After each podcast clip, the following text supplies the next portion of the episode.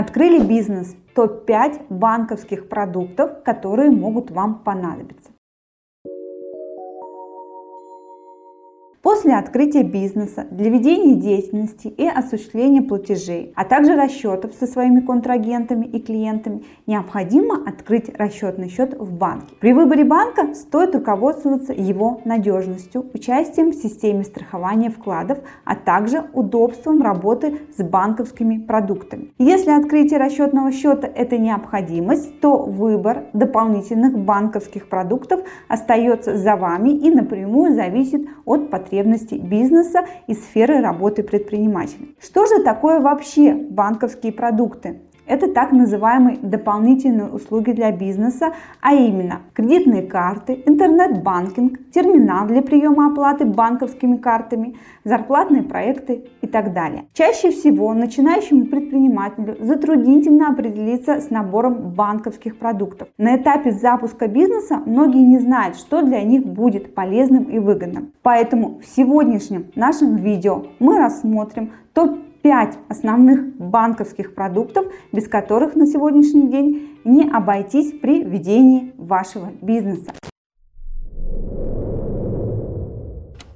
Первый. Расчетно-кассовое обслуживание РКО. С помощью него осуществляются основные расчеты, которые включают в себя оплаты контрагентам, начисление заработной платы сотрудникам, отчисление в налоговую инспекцию. Каждый банк предлагает всегда на выбор тарифный план, который подходит практически каждому в зависимости от планируемых оборотов и количества операций. РКО является по сути обязательным продуктом для бизнеса.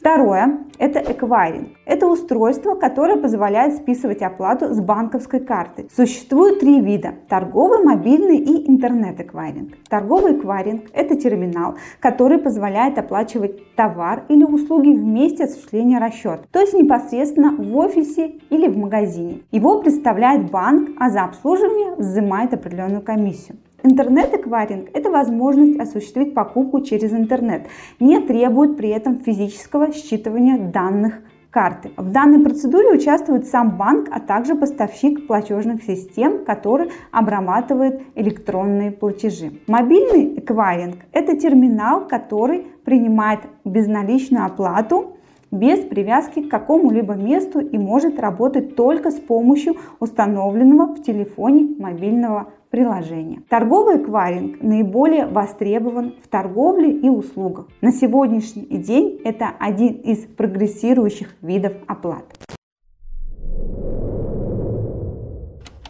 Третье – это посткредитование. Сегодня эта услуга также очень популярна. Под посткредитованием понимается относительно малый потребительский кредит, который оформляется и выдается клиенту непосредственно в розничном магазине на этапе покупки товара и оформления услуги. Главное отличие этого займа от банковского кредита заключается в том, что клиенту не нужно посещать отделение банка и тратить время на длительное оформление. Узнать решение по кредиту можно в течение 2-3 минут после подачи заявки на него. Начать сотрудничество с банком могут не только розничные магазины, но и онлайн-магазины. После того, как договор с банковской организацией будет заключен, магазин сможет разместить кнопку «Купить в кредит». Четвертое. Инкассация. Этот продукт очень удобен для тех, у кого большая наличная выручка. Хранить на торговой точке избыток наличных денег не самая хорошая идея. Это тянет за собой путаницу при учете, необходимость покупать сейфы и оборудование для хранения а также лишнюю нагрузку на персонал. Конце концов, это небезопасно. Стоит также учесть, что законом на остаток наличных средств в кассе установлен определенный лимит. Лимит остатка денежных средств в кассе – это та сумма денег, которая может остаться в кассе предприятия на конец рабочего дня. Его вводят распределительным документом. Чаще всего в роли такового выступает приказ руководителя. Сумму сверхлимита необходимо сдавать в банк.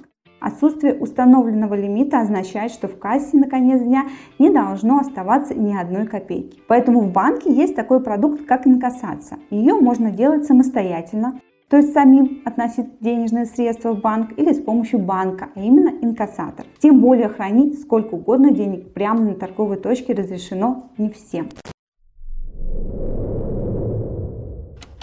Пятое. Зарплатный проект. Этот продукт, который позволяет переводить заработную плату на расчетные счета сотрудников почти одним нажатием кнопки. Это не только освобождает бухгалтеров от лишней бумажной волокиты. Зарплатный проект также дает массу преимуществ для сотрудников, так как в случае обращения в банк за кредитом или другими услугами держателям карт по зарплатному проекту больше доверия со стороны банка.